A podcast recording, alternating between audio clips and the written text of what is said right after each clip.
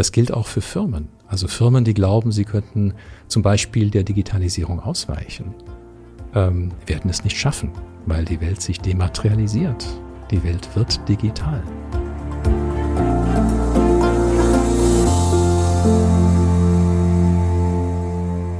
Herzlich willkommen zu einer neuen Folge Industrie 4.0, der Expertentalk für den Mittelstand.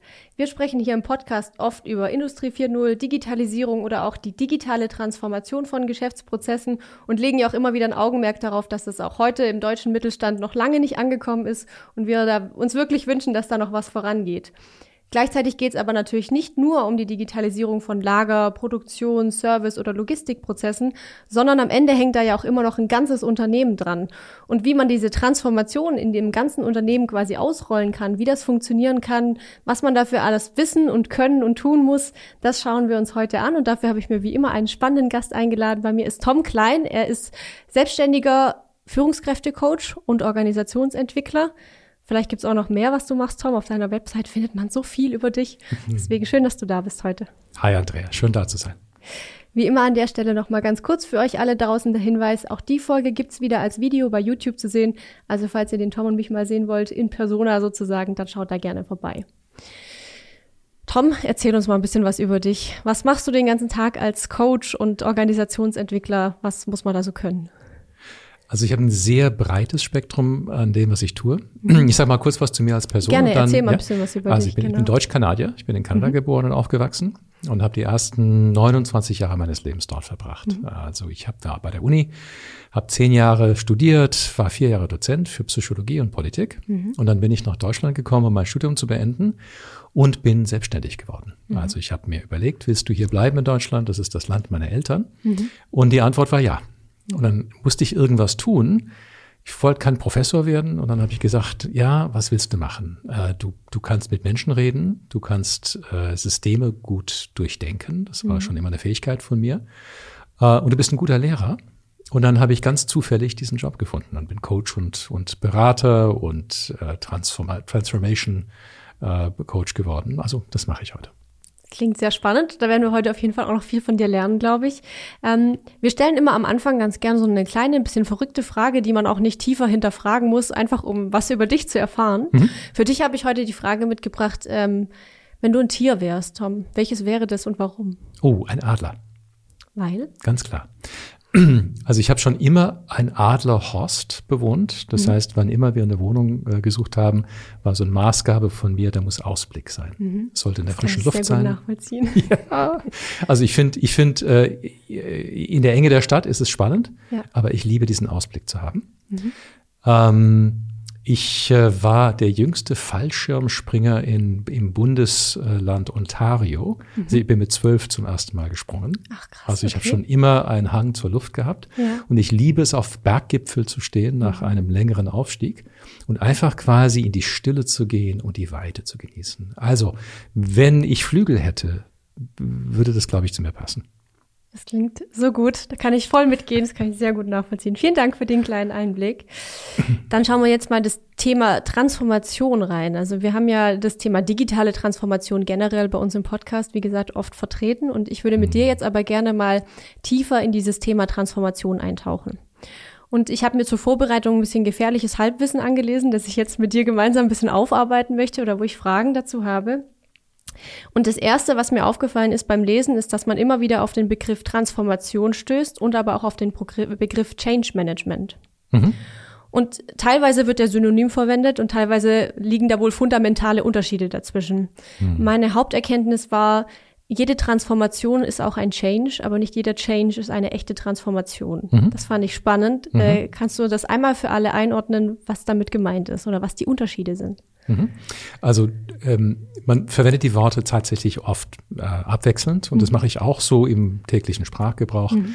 Ähm, ich bilde zum Beispiel Change Agents aus, mhm. obwohl die eine Transformationsarbeit machen, aber äh, über die Wörter äh, mhm. wollen wir nicht so genau sein. Ähm, Change heißt meistens in der Systemtheorie eine Veränderung im bestehenden System. Transformation heißt, das System an sich zu verändern. Ja, mhm. Das heißt, Change läuft im Fahrwasser des Vorhandenen und Transformation geht auf eine Metaebene und verändert den Kontext. Perfekt erklärt. Ich glaube, das kann man super nachvollziehen. Was zeichnet denn deiner Meinung nach Transformation darüber hinaus einfach aus? Äh, ist einer meiner, meiner Lehrer auf YouTube ist Peter Kruse gewesen vor so 10, 15 mhm. Jahren. Und der Peter Kruse hat über Prozessmusterwechsel geredet. Mhm. Und Transformation findet immer dann statt, wenn wir einen Prozessmusterwechsel machen. Mhm. Das heißt, dass wir von einem Muster, in dem wir, in dem wir uns unser, unser Gleichgewicht haben, mit dem wir uns bewegen, dass wir sagen, wir brauchen ein komplett neues Muster mhm. und wir machen den Übergang. Und das braucht viel Kraft. Es mhm. braucht Kraft, Zeit und Energie. Es gibt Elemente davon, die sehr schnell und sehr leicht passieren können. Aber wenn wir über Systeme reden, dauert das meistens ein bisschen länger. Zu dem Zeitpunkt hätte ich tatsächlich auch noch eine Frage. Vielleicht schiebt man die einfach jetzt ein. Ich hatte die für später vorgesehen, aber oder Zeitraum auch. Wenn ich eine Transformation anstoße in meinem Unternehmen, kann man sagen, ja, so nach einem Jahr ist man da gut unterwegs oder ist das wirklich komplett individuell von Unternehmen zu Unternehmen? Hast du da Erfahrungswerte? Mhm, ja, ich habe ja viele Change-Projekte gemacht im Laufe der Jahre. Mhm. Und man hat gesagt, in diesen, in diesen früheren Change-Projekten drei Jahre ist ein mhm. guter Zeitraum. Mhm. Wir haben früher Prozess äh, Reengineering gemacht, wenn wir jetzt eine, eine, Produktion komplett umgestellt haben, zum Beispiel im Sinne einer Lean-Transformation mhm. mit Shopfloor und äh, Vernetzung und teilhaber Gruppenarbeit. Bis das wirklich gesessen hat, hat es meistens drei Jahre gedauert. Okay, aber ist doch schon ja. mal schön. Also so ein Richtwert hätte ich jetzt gar nicht erwartet, aber das finde mhm. ich sehr spannend. Vielen Dank. Mhm. Auch auf die Gefahr hin, dass wir jetzt die ganze Folge spoilern äh, mit der nächsten Frage, würde mich interessieren, was bedeutet in deinen Augen echte Transformation für ein Unternehmen? Welche Konsequenzen hat das? Also eine echte Transformation heißt, wir verlassen die gewohnten Governance-Modellen, die gewohnten Führungshandlungen. Ähm, wir stellen grundsätzlich Dinge in Fragen, zum Beispiel, wie viel Führung brauchen wir überhaupt noch? Mhm. Sowieso im klassischen, klassischen Sinn braucht man nicht mehr so mhm. viel. Ähm, und wir, wir, gehen so an die Grundfesten der bestehenden Organisation. Mhm.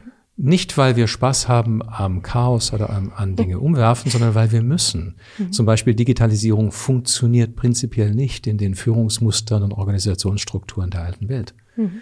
Ähm, teilweise kann es noch gehen, aber das, es geht mit riesen Reibungsverluste einher mhm. und man kann sich grundsätzlich auf eine digitale Wirtschaft umstellen. Mhm. Aber das ist eine Transformation. Okay. Du hast jetzt gerade schon ein bisschen die Menschen angesprochen, also so die Führungskräfte, es gibt ja auch Mitarbeiter, es gibt vielleicht noch Kunden, es gibt äh, Zulieferer, was auch immer, je nachdem, in welcher Branche man ist. Was passiert durch Transformation mit diesen Beziehungen zwischen den Menschen? Ah, Für einen Teil ist das die totale Befreiung. Mhm. Es gibt eine Gruppe von Menschen in Firmen, die schon immer gesagt haben, so wie wir es machen, ist verschwenderisch oder mhm. es ist unsinnig oder es ist willkürlich oder autoritär und die mhm. sagen, endlich können wir so arbeiten, wie es Sinn macht. Mhm. Ja? Dann gibt es vielleicht ein Drittel, ich sage immer so ein Drittel, Drittel, Drittel. Da gibt es vielleicht ein Drittel, die gehen mit, die sagen, ja, wir sind offen dafür, wir wollen es lernen, äh, nimmt uns mit, mhm. ja, und die machen es auch gerne. Und da gibt es ein Drittel, die haben Angst, blockieren, ähm, sehen es nicht ein, sagen, dafür sind wir nicht eingestellt worden, das ist nicht unser Job. Mhm. Äh, und das alles ist zu respektieren, mhm. alles ist legitim. Ähm, aber in der Transformation ähm, gibt es auch ähm, tatsächliche Umwälzung. Das heißt, es kann sein, dass man sagt, okay, wir trennen uns von ein paar. Mhm. Ja. Das heißt also einfach, dass man gar nicht im Sinne von, ich möchte nicht mehr hier arbeiten oder so, sondern eher, dass man einfach feststellt, ich passe vielleicht nicht mehr dazu zum Beispiel. Das kann auch passieren sozusagen. Ja, das, das, das zeigt sich ganz stark, wenn jemand, jemand was angeboten bekommt und sagt, hey, komm, das ist ein toller Job, ja. ähm, zumindest aus unserer Sicht. Ähm, wir bieten es dir an, wir wollen dich behalten, du bekommst Training und Coaching und die Person sagt, nein, grundsätzlich nicht. Das mhm. ist nicht die Art, wie ich arbeiten will. Dann mhm. ist das okay, ja. aber dann muss man Entscheidungen treffen. Mhm. Ja. Jetzt habe ich ja schon ein bisschen angeteasert vorhin. Wir wollen heute Transformation verstehen lernen auch, ein bisschen die Mechanismen vielleicht dahinter oder die Strukturen, die da auch ein Stück weit wieder hinter dem Prozess stehen. Mhm. Wie gesagt, ich habe schon angedroht, ich habe gefährliches Halbwissen angelesen. Ich habe mir mal ein bisschen, mich ein bisschen schlau gemacht und bin auf das äh, Zwiebelmodell oder Dimensionsmodell von Wilfried Krüger gestoßen. Ich weiß nicht, ob dir das was sagt. Ich glaube, ich habe davon gehört, aber ich kenne es im Detail nicht. Dann würde ich es jetzt einfach mal kurz erläutern, worum es da geht und dann würde ich da gerne mit dir mal einsteigen. Und zwar sagt er im Prinzip, besteht die Transformation aus vier Elementen oder vier Schichten. Mhm. Und die innerste Schicht ist quasi auch der Kern, deswegen auch Zwiebel, sage ich jetzt mal. Also der innerste Teil der Zwiebel ist ähm, das Thema Werte und Überzeugungen. Mhm. Er hat es auch als Soft Facts bezeichnet. Mhm. Und dann gibt es noch die, also eine Schicht drumherum, also die zweite Dimension sozusagen, die auch nochmal Soft Facts enthält, nämlich Fähigkeiten und das Verhalten. Mhm. Das wären so die beiden inneren Schichten quasi. Und dann kommt die dritte Dimension, die Strategie. Mhm. Das wären dann eher die Hard Facts sozusagen. Und dann noch die äußerste Dimension ist die Dimension von Strukturen, Prozessen und Systemen. Mhm. Das fand ich erstmal interessant, dass er das so einteilt in diese vier Dimensionen oder vier Bereiche ich habe das dann weitergelesen und er hat im Prinzip gesagt, Transformation von der Dimension drei und vier ist alles, was so an der Oberfläche stattfindet. Also das hat dann, wie du sagst, sowas mit, okay, wir machen den Shopfloor jetzt nicht mehr mit Excel-Tabellen, sondern wir haben jetzt ein digitales Board zum Beispiel oder hm. ähm, alle Daten kommen automatisiert irgendwie bei uns an. Also alles, was hm. so an der Oberfläche stattfindet. Echte Transformation entsteht dabei erst dann, wenn ich anfange, an Kern 2 und oder an, an Dimension 2 und 1 zu kratzen, also wirklich am Kern innen drin. Mhm. Wäre das was, was du mitgehen kannst und wie kratze ich am Kern? Nein, ich gehe da nicht mit. Okay. Und zwar gibt es ganz viele Modelle, die eine bestimmte Richtung einschlagen. Mhm. Und ich bin sehr stark von Komplexitätstheorie geprägt. Mhm. Und in der Komplexitätstheorie gibt es keine Richtungen. Ja? Ja. Sondern es gibt Konstellationspunkte, es gibt Attraktoren, es gibt äh, äh, Verhaltensmuster, es gibt alles Mögliche. Mhm. Und ich gebe dir mal ein paar Beispiele von den, von den äh, Ansätzen, die von der einen oder von der anderen Seite kommen. Zum Beispiel arbeite ich mit einer ganz, ganz tollen Kooperationsfirma manchmal zusammen, mhm. die aus etwa 120 Psychologen besteht. Mhm. Und der Chef ist zutiefst davon überzeugt, dass man zuerst die innere Einstellung verändern muss und dann kann alles andere folgen. Das ist richtig. Also in meiner Erfahrung, es deckt sich in meiner Erfahrung, dass mhm. wenn wir auf einer tiefen inneren Einstellungs- oder Glaubensebene ähm, was verändern, dass alles dann da, was da, da, daraus hervorgeht, natürlich, also die oberflächlicheren Sachen davon mhm. abhängen.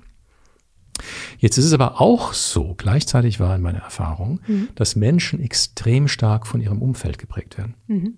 Ja? ja? Es ist nicht exklusiv. Ich gebe mal ein Beispiel. Also ich ähm, bin leidenschaftlicher Twitterer. Ja. ja. Jetzt hat Elon Musk Twitter übernommen. Ja.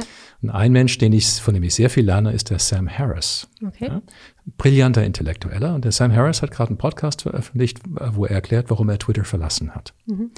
Und er hat Twitter verlassen, weil er gesagt hat, dass die Interaktionen auf Twitter ihn zum schlechteren Mensch gemacht haben. Mhm. Seine innere Einstellung ist klar, seine Werte sind klar, aber beim Versuch, bei dem teils hochangriffslustigen und, und verschwörungstheoretisch getriebenen mhm. Social-Media-Kontext, beim Versuch, da seine Mitte zu halten und da klar zu bleiben und anständig auf Menschen einzugehen, hat er gemerkt, dass er mitgerissen wird von diesem mhm. System und seine Einstellung gar nicht halten kann. Okay. Und er fing mhm. an, Gefühle zu haben, Menschen zu hassen und zu, zu bewerten, mhm. wo er sagt, das bin ich gar nicht. Mhm. So, das heißt, ich glaube, dass es stimmt, dass wenn wir in der Einstellung eine Transformation erleben, dass wir tatsächlich vieles im Verhalten und in Strukturen damit sehr leicht dann weiter bewegen können. Auf jeden Fall. Aber unsere Einstellung und unser Selbstbild wird massiv geprägt vom System, in dem wir sind. Ja. Und da kann es genauso legitim sein zu sagen, wir verändern den Rahmen, um zu sehen, was das mit den Menschen macht. Mhm. Und so kriegen wir oft viel, viel stärkere und viel leichtere Veränderungen auf der Haltungsebene, dadurch, dass das System verändert wird.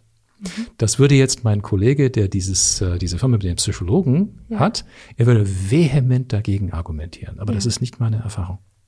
Okay. Beide, beides ist, ist gültig. Ja. Wie würdest du jetzt trotzdem beschreiben, wie fange ich an, das System zu verändern? Also das wäre jetzt für mich noch so ein bisschen so Richtung Umsetzung quasi. Wie kratze ich jetzt, egal an welcher Hülle oder ob ich jetzt erst am Verhalten arbeite oder erst am, an den Werten oder erst an, am System als solchem, wie fange ich da an? Mhm. Also einer der, der, also mein Lieblingsweg im Moment ist uh, Story Capture, nennt mhm. man das. Das heißt, wir gehen in die Firma rein und wir sammeln Anekdoten zum, zu der alltäglichen Erfahrung der Menschen in der Firma. Mhm. Ähm, das machen wir auf einer speziellen Weise. Das heißt, wir fragen nicht, wie gut ist die Führung in der Firma von eins bis zehn, sondern wir sagen, erzählt eure Erlebnisse. Das heißt, mhm. wir gehen wirklich bottom-up aus der Erfahrung. Mhm. Und was wir dann machen, ist die Menschen zu bitten, diese Geschichten, die sie erzählen, einzuwerten. Das heißt, wir geben den Bewertungsmuster anhand derer Sie sagen können, was die Geschichte für Sie bedeutet. Mhm. Dann gehen wir her mit entweder Führungskräften oder mit einem Change-Team und wir lesen diese Geschichten und wir schauen uns die Muster, die in den Geschichten stecken, an. Mhm. Und wir schauen uns an, wo es negative Geschichten gibt, die nennt man Attraktor Attraktoren, mhm. das ist in der äh, Komplexitätstheorie. Und wir schauen uns an, was, was für Attraktoren gibt es im System mhm.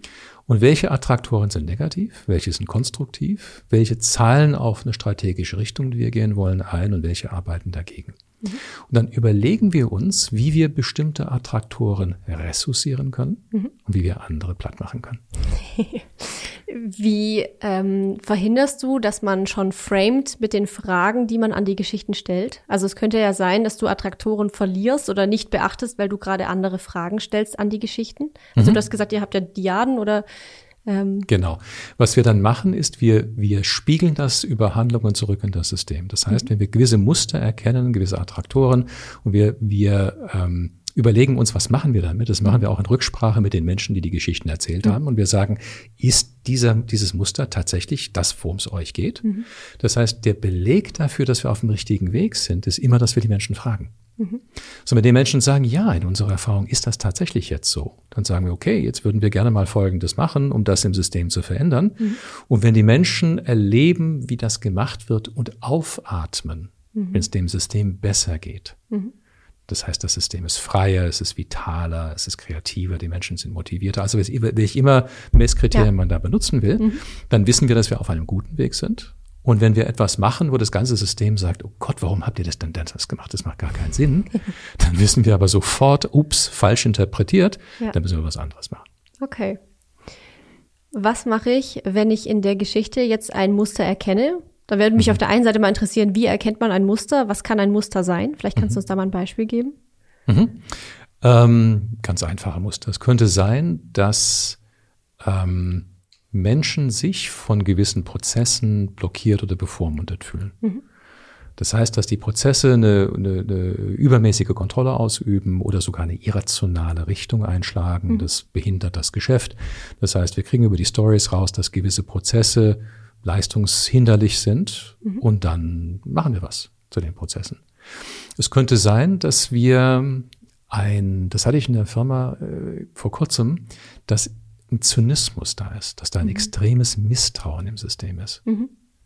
Das wäre jetzt eher auf der Einstellungsebene oder Gefühlsebene. Ja. Und dann hören wir ganz viele Geschichten, wir sammeln viele Geschichten, wo man den Verlautbarungen der Führung oder den Absichten der Kollegen misstraut, aber mhm. grundsätzlich. Mhm. Und dann müssen wir uns was überlegen, wie können wir Misstrauen behandeln. Was, wie, behand wie, behandeln wir Misstrauen? Das würde mich jetzt auch direkt interessieren. ähm, da kann man zum Beispiel im Buch von Stephen Covey schauen, The Speed of Trust. Mhm. Und da gibt es Listen. Es gibt ganz viele Verhaltensweisen, die ja. einfach vertrauensfördernd sind. Ja. Es gibt Verhaltensweisen, die ganz klar Vertrauen zerstören. Und mhm. wir meiden die, die Vertrauen zerstören. Und wir machen die, die Vertrauen aufbauen. Das wäre eine Variante. Mhm. Es gibt aber dieses Thema System wieder. Es gibt Dinge, die das System macht. Die nicht beabsichtigt sind und die Vertrauen zerstören. Mhm. Zum Beispiel, wann immer ich eine, eine Innovationsidee habe, wird diese Idee vom System so zermalmt, dass dabei hinterher nichts rauskommt. Das mhm. heißt, das System gibt mir die Erfahrung, dass ich nichts bewirken kann. Mhm. Und wenn das geknüpft wird in dem, in dem Geist der Person, die diese Geschichten erzählen, mit Vertrauen und sie haben deshalb weniger Vertrauen, weil sie versuchen, sich einzubringen und das System zermürbt sie, mhm. dann müsste man systemisch was ändern. Mhm. Ja, dann ist es keine Absicht von der Person, aber mhm. es ist die Negativwirkung eines Prozesses. Verstehe. Ja fand es ganz spannend. Ich habe auch äh, über das Thema Umsetzung natürlich mich ein bisschen informiert. Wie, wie macht man sowas? Wie, wie fängt man so einen Transformationsprozess denn an? Mhm. Und da gab es unter anderem auch so eine Einteilung in, ich sag mal, vier Stufen, die jetzt natürlich nicht abschließbar sind. Ja, also die sind immer fließend. Es war ganz interessant. Das erste, der erste Punkt war das Thema Reframing. Mhm. Da würde ich gerne mal drauf eingehen, was deine Meinung dazu ist, wie das funktionieren kann. Was heißt Reframing und was bewirkt man damit? Mhm. Framing ist ein ist, Framing beschreibt den Umstand, dass mhm. Fakten keine Bedeutung haben. Mhm. Fakten bekommen ihre Bedeutung vom Kontext. Mhm. Den Kontext stellt man in der Literatur häufig wie einen Bilderrahmen dar und mhm. daher kommt das Wort Framing. Mhm. Das heißt, ähm, wir verstehen Fakten immer im Kontext gewisser Rahmen. Mhm. Und diese Rahmen sind manchmal mehr oder weniger produktiv. Mhm. Ja, so. Äh, das ist etwas, was ich im Coaching auch viel verwende. Das ist eine Basistechnik im Coaching. Mhm. Äh, viele Menschen machen sich unglücklich, weil sie die Umstände ihres Lebens auf eine bestimmte Weise deuten. Mhm. Das heißt, sie framen ihre Erfahrungen so, dass die Erfahrung für sie negativ ist. Mhm. Und äh, ein Teil einer guten Therapie oder eines Coachings kann sein, dass man seine Erfahrungen, die man oft nicht ändern kann, anders framed, mhm. um damit anders umzugehen, es anders zu erleben. Mhm. Und die gute Nachricht darin ist, dass ähm, so wie die die Welt erleben, hat ja mit dem mit der Welt wenig zu tun, mhm. sondern in, mit der Art, wie wir der Welt mit begegnen. Mit unserer Wahrnehmung auch. Ja. ja. Und wir können unsere Wahrnehmung steuern. Verrückt. Ja, wir können sie, wir können sie steuern. So. Ähm, Change-Prozesse oder auch Transformationsprozesse gehen immer mit, mit Framing oder Reframing einher. Mhm. Das heißt, eine bestimmte Art zu arbeiten wird in einem bestimmten, in einem bestimmten Kontext gestellt mhm. und dieser Kontext hat eine negative Bedeutung. Mhm. Ähm, jetzt kann man sich die Frage stellen, muss eine bestimmte Art von Arbeit so geframed werden? Mhm. Und die Antwort ist meistens nein. Mhm. Und dann kann man sich die Frage stellen, was sind produktivere Frames, die genauso real sind, die genauso die Wirklichkeit beschreiben wie die anderen Frames, die aber einen anderen Blickwinkel auf diese Fakten geben. Mhm. Und das ist Reframing.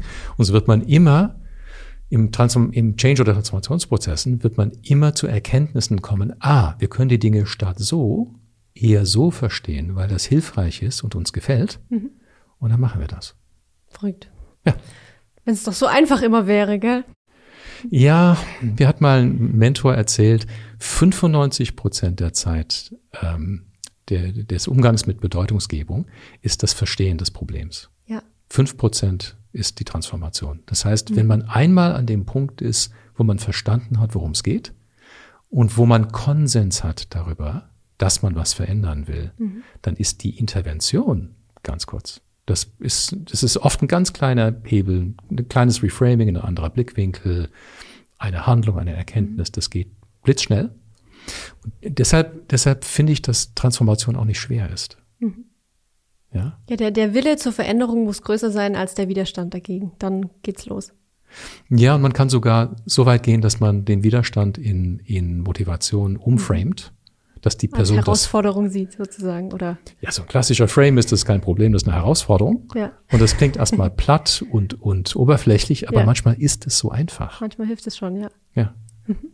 Ja. Ist es dann was, was man äh, vor allem mit den Führungskräften macht oder mit dem Management oder der Geschäftsführung oder macht man das mit allen Mitarbeitern? Wen muss ich in so ein Reframing mit einbeziehen? Na, je nachdem. Also wenn wir in die Geschichtenlandschaft, wenn wir die haben, wenn wir da reinschauen, da kann es sein, dass Führungskräfte ein Engpass sind. Mhm. Dass da ein Verhaltensmuster bei den Führungskräften ist oder ein Rollenverständnis mhm. oder eine hierarchische Aufhängung, wo man sagt, das hält uns zurück. Mhm. Und dann könnte man dort intervenieren.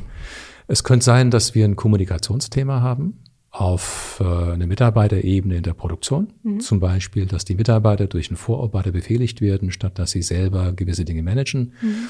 Und vielleicht kommt man zu der Erkenntnis, dass eine Selbststeuerung über Shopfloor effizienter wäre und auch mehr Spaß machen würde. Mhm. Und dann sagt man, okay, dann machen wir dort eine Intervention. Aber das klingt jetzt bei dir so, ja, dann erkennen wir das halt und dann machen wir das einfach so, ist ja gar kein Problem. Aber ja. wie komme ich denn zu der Erkenntnis? Oder Wie, wer kommt zu dieser Erkenntnis? Also wer ist, sage ich mal, der Treiber von sowas? Also wer treibt Transformation? Ist es die Führung? Ist es oder wer initiiert es und wer treibt es dann? Vielleicht sind das auch zwei verschiedene Parteien. Wie funktioniert das? Ich glaube, wenn man es so lange macht wie ich, dann, dann macht man sich keine großen Sorgen mehr darüber, sondern mhm. man ist quasi im Hier und Jetzt. Man geht mhm. hin, man nimmt wahr, wie das System ist und wie die Menschen sind und dann sieht man's. Aber es ist kein Hexenwerk. Es ist wirklich so offensichtlich. Also manchmal werde ich beauftragt von einem CEO, ja. einen Prozess zu machen, der erstmal dann top-down anfängt. Mhm. Manchmal komme ich in die Produktion rein oder die Administration, mache was Kleines auf einer operativen Ebene mhm. und das, äh, da kriegt dann die obere Führung was davon mit. Mhm. Und dann sagen sie, oh, das brauchen wir breiter, dann wird das bottom-up getrieben. Mhm. Es kann von der Seite kommen, es kann sein, dass der Berater treibt, es kann sein, dass äh, irgendeine Führungskraft oder ein Mitarbeiter was treibt. Also es ist in jedem System anders.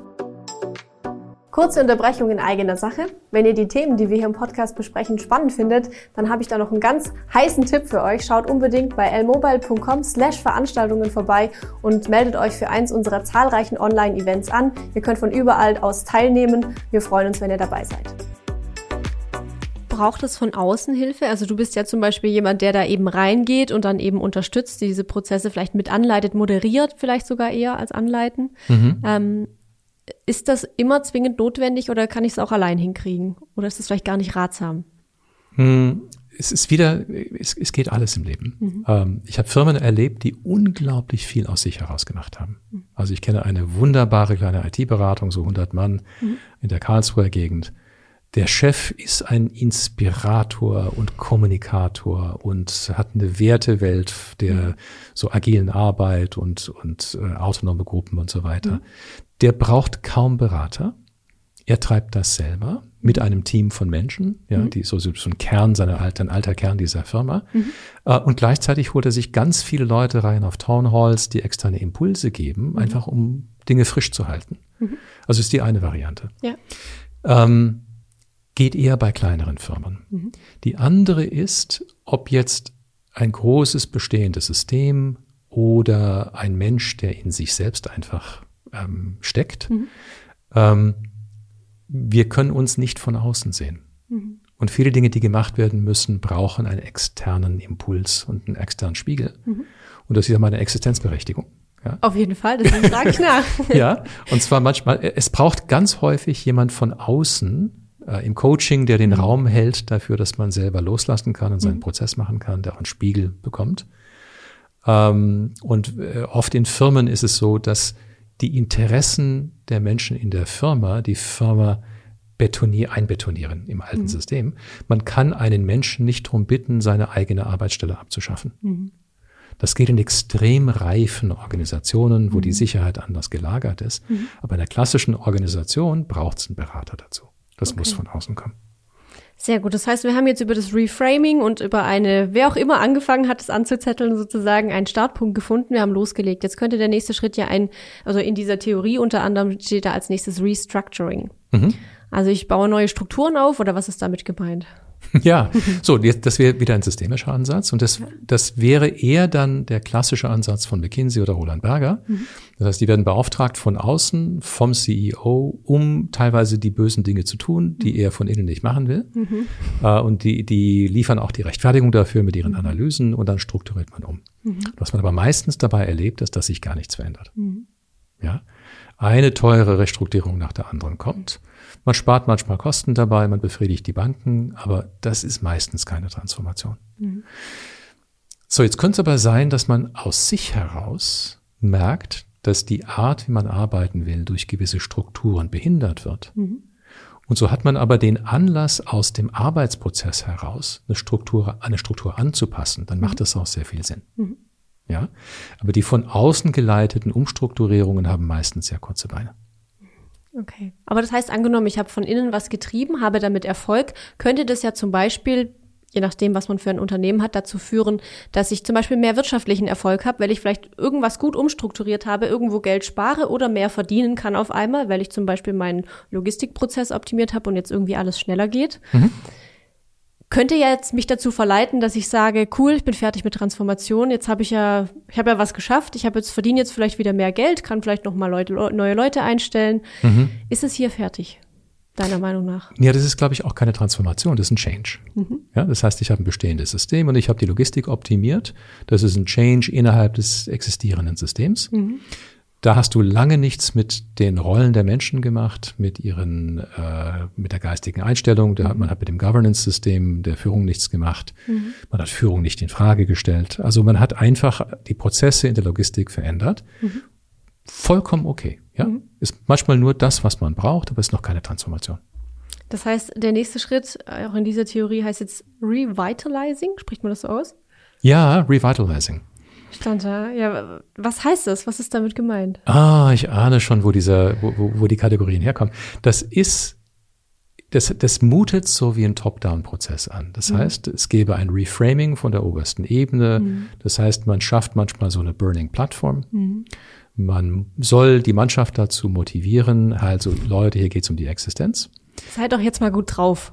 Mach doch mal jetzt Transformation. Könnt, könnte sein, ja, und dann treibt man sie nach vorne. Das geht, es geht ganz stark von der oberen Führung aus ja. ähm, oder von einem Sanierungsmanager. Mhm. Ja. Äh, dann äh, strukturiert man um, mhm. ja, weil man vermeintlich von oben äh, Ineffizienzen gesehen hat, die schon längst hätten gemacht werden müssen. Mhm. Manchmal stimmt das auch. Mhm. Ja, manchmal ist es ganz heilsam, eine Private Equity zu, reinzubekommen, die einfach sagt: Hey Leute, als Führung habt ihr lange irgendwo nicht hingeschaut, wir machen das jetzt mal. Und das ist auch richtig so. Ist ja auch schön, wenn man dann da mal einen Erfolg hat, auf jeden Fall. Also. Ja. Und dann Revitalizing, das impliziert, dass man, dass die Mannschaft am Boden ist. Mhm. dass man äh, wahrscheinlich auch ähm, in Kauf nimmt, dass man das selber verursacht hat. Ja. Und dass man jetzt mit den neuen Strukturen und mit dem Reframing dann einfach Motivation entfachen möchte. Mhm super, wenn es funktioniert. Ähm, funktioniert meistens nicht so gut, aber ich verstehe es, mhm. ja, dass man denkt, dass man das dann so machen muss. Was ich da einen spannenden Punkt fand, ob man jetzt das Konstrukt spannend findet oder nicht, ist das Thema, dass man von diesen, wie du sagst, top-down getriebenen oder ähm, eher direktiven hm. Verteilung von Aufgaben oder direktiven Führungsstil hin zu so einer Partizipation kommt. Das fand ich einen ganz spannenden Ansatz, weil so verstehe ich durchaus auch den Transformationsprozess in dem Unternehmen. Oder ist das falsch gedacht? Also von direktiv hin zu partizipativ. Hm. Also ich habe jetzt, glaube ich, vier, fünf Private Equity Prozesse gemacht im Laufe mhm. der Jahre. Ich habe brutal, zweimal brutale Heuschrecken begleitet. Mhm und zweimal langfristig denkende Aufbauende. Mhm. Und beim fünften bin ich gerade mittendrin, weiß ich noch nicht. Mhm. Ähm, anders als viele schätze ich Private Equity sehr. Mhm. Sie sind manchmal die einzige Rettung für eine Firma. Mhm. Ähm, wobei ich auch die negative Variante, die ausbeuterische erlebt hat, die mhm. gibt's auch. Wenn eine Private Equity reinkommt und einen Sanierungsmanager einsetzt, dann ist es meistens deshalb, weil die Banken das verlangen. Mhm. Und die sagen, wenn wir die Firma noch finanzieren wollen, dann brauchen wir ein paar ordentliche Einschnitte, also Managemententscheidungen, mhm. die, die die Überlebensfähigkeit der Firma sichern werden. Mhm. Ich habe ein paar Private Equity Manager erlebt, die das brillant gemacht haben. Mhm. Wirklich brillant. Die haben einfach die klaren, harten Entscheidungen getroffen, die notwendig waren. Mhm. Und die haben die Firma gesünder dann hinterher dastehen lassen. So, dann habe ich bei einem Fall erlebt, wie ein Riesenfehler gemacht wurde. Dieser sehr autokratischer, sehr, sehr guter Sanierungsmanager mhm. ist dann geblieben und sollte den Aufbau der Firma machen. Mhm. Der verstand Partizipation aber nicht. Mhm. Ja, ist ja auch eigentlich für was anderes geholt worden, ja. So ist es. Der, der trifft Entscheidungen, der berät auch nur wenig. Mhm. Ähm, also der, der, die leben oft in dem Duktus, ich bin der Meister, ich weiß, wo es lang geht, mhm. von mir hängt es ab. Und in der Phase stimmt das auch meistens. Mhm. So, jetzt sollte er aber was aufbauen und er konnte nicht loslassen. Mhm. Und das war eine Katastrophe. Mhm. Ja. So, das heißt, von direktivem zu partizipativem Verhalten kann man meistens nur mit einem Personalwechsel kommen. Mhm. Und das nach einer Sanierung. Aber dann stellt man die Firma auf ganz andere Beine wieder.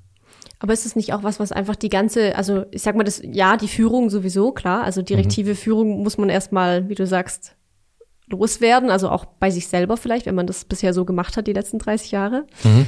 Ähm, ich meinte jetzt aber auch viel mehr das System generell, also mit System meine ich die ganzen Mitarbeiterinnen und Mitarbeiter auch darauf zu polen. Also viele sind es ja jetzt gerade auch vielleicht, die aus mhm. Konzernen in Mittelständler reinwechseln zum Beispiel, sind vielleicht auch gewohnt, ich kriege eine Anweisung, ich setze das um und ich hinterfrage nicht, ob das jetzt wichtig ist oder nicht. Mhm. Und gleichzeitig möchte man ja nach einem Transformationsprozess, zumindest ist das, wie gesagt, mein Verständnis davon, auch erreichen, dass Mitarbeiter sich eben beteiligen, dass sie dabei sind und dass sie, dass sie mitgehen, dass sie Ideen einbringen, wie du es vorhin auch beschrieben hast. Ich möchte sie ja nicht abhängen, sondern ich möchte sie mitnehmen. Mhm.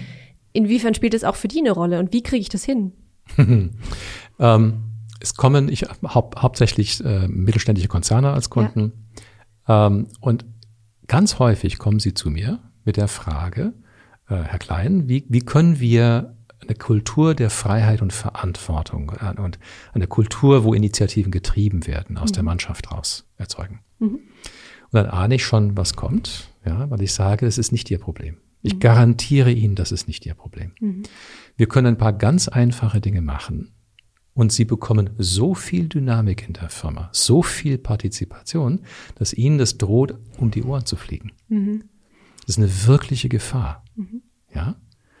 Ähm, es ist ganz einfach, Partizipation zu ermöglichen, aber es ist ganz schwer, die Dynamik, die dann entsteht, in einem alten Sinn zu managen oder zu kontrollieren. Mhm.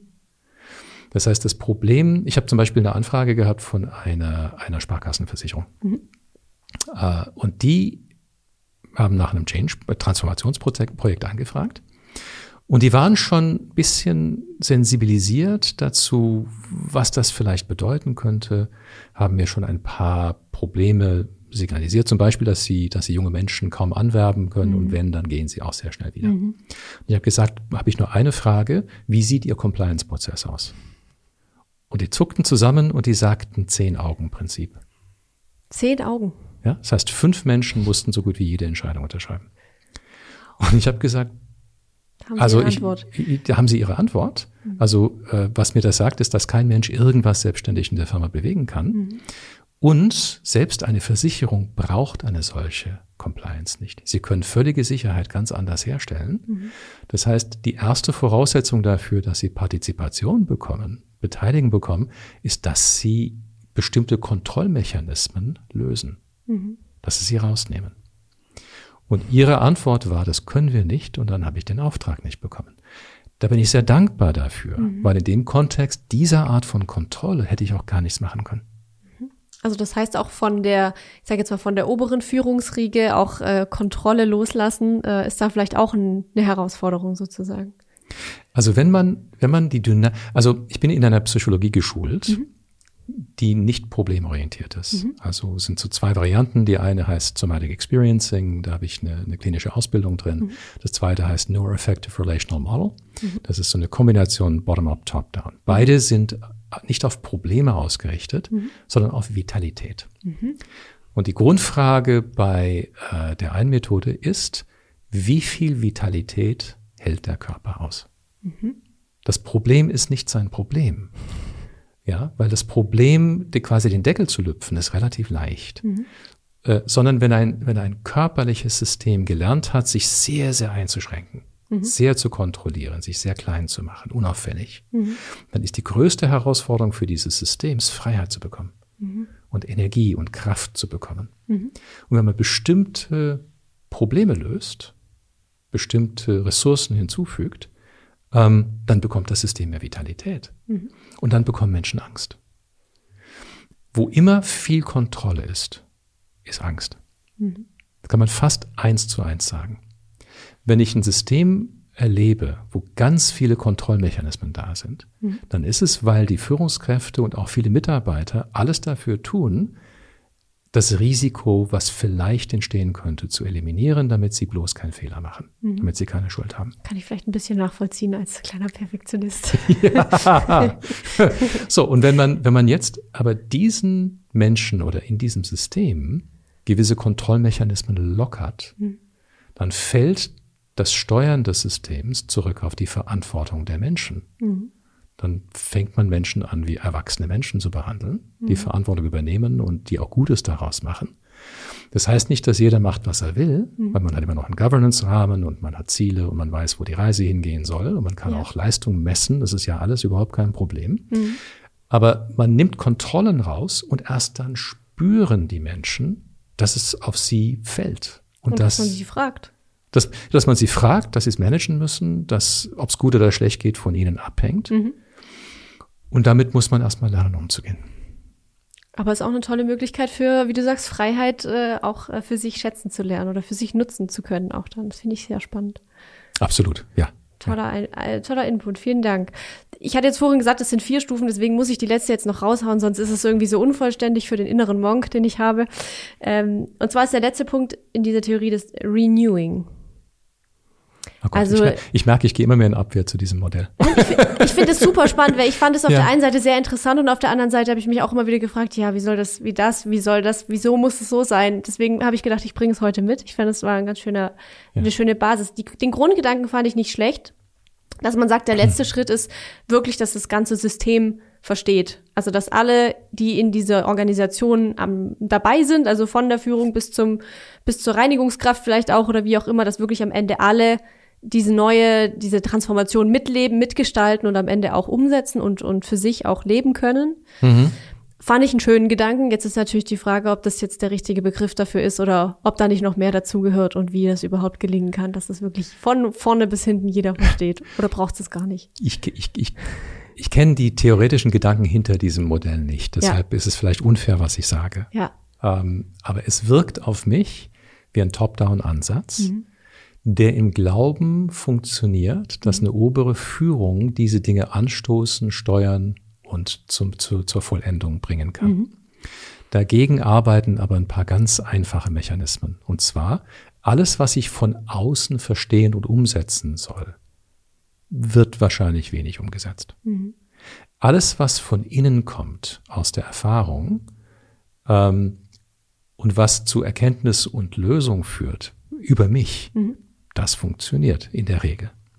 So, und das Modell kommt mir einfach viel zu top-down vor. Mhm. Weil wenn ich bottom-up anfange und das von Menschen selbst nicht treiben lasse, es gibt kein Lassen, sondern die Menschen, die nehmen es in die Hand sie und sie treiben es. Ja. Sie treiben es, dann haben sie es auch verstanden, weil ja. es, sie erarbeiten die Lösung für die Engpässe, die sie täglich erleben ja. und verbessern ihr Leben und dabei auch die Ergebnisfähigkeit der Firma. Mhm. Ähm, und dann brauchen wir keine Renewal zu machen, sondern das ist schon da. Es ist automatisch. Die, die Renewal ist quasi am Anfang. Ja. ja. Super, vielen Dank.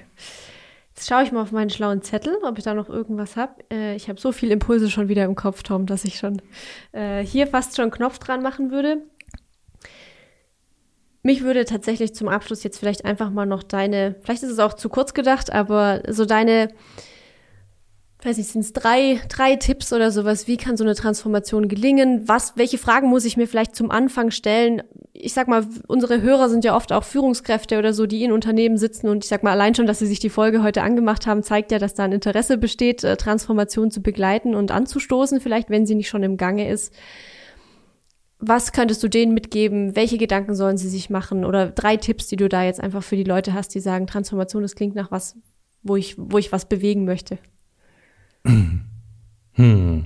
Darf auch nur einer sein, wenn du sagst, das, das ist das, was, womit ihr anfangen müsst. Also, wir Menschen sind nicht gut im intellektuellen Anstoßen von mhm. wichtigen Dingen. Wir müssen manchmal leider ähm, erstmal erfahren, warum es wichtig ist und durch den Schmerz gehen, mhm. dass unser altes Verhalten oder unsere alten Sichtweisen auf die Welt äh, nicht funktionieren. Mhm.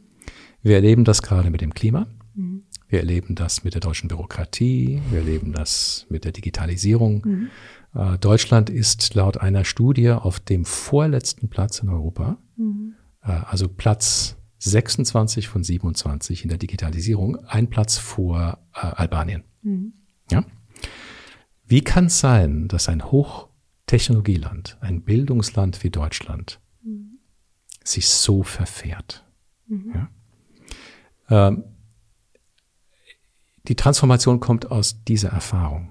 Mhm. Wir leiden darunter. Wir werden die Welt, so wie sie heute wird, nicht als führende Nation meistern. Wir werden, wir werden unseren Platz komplett verspielen, mhm. wenn wir nicht hier anfangen, anders zu denken und anders zu handeln. Mhm.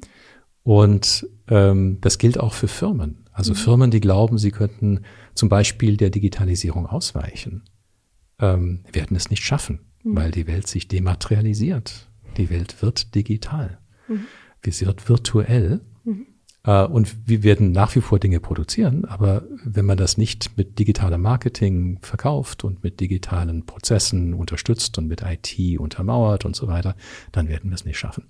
So, und ich glaube, dass die Erkenntnis, dass wir feststecken auf unglaublich vielen Feldern, das kommt jetzt in Deutschland an mhm. und daraus entsteht der Transformationsantrieb. So, und wenn ich jetzt in Kontakt bin mit dem, was mich behindert, mein Leben auch bedroht teilweise, mhm. dann fange ich an zu spüren, hier müsste ich vielleicht ein paar grundsätzliche Dinge anders machen mhm. oder grundsätzlich anders machen. Und daraus entsteht eine Transformation, wenn ich den Impuls greifen kann und den verfolgen kann. Und jetzt haben wir ganz viele unternehmerische Menschen, wir haben ganz viele Selbstständige, wir haben ganz viele Leute, die Transformation ihr ganzes Leben schon gemacht haben. Mhm.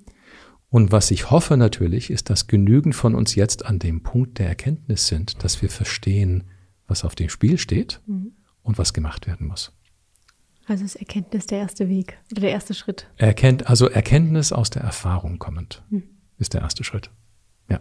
Und Erfahrungen haben wir alle. Das heißt, wir haben alle die Chance zur Erkenntnis und zur Veränderung. Ja, und dann fällt uns Transformation leicht.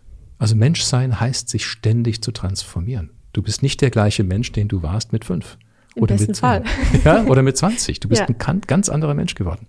Jede Zelle deines Körpers hat sich schon äh, ersetzt. Ja? ja? Und trotzdem haben wir so eine Kontinuität, an der wir oft festhalten, auf eine völlig irrationalen Art und Weise.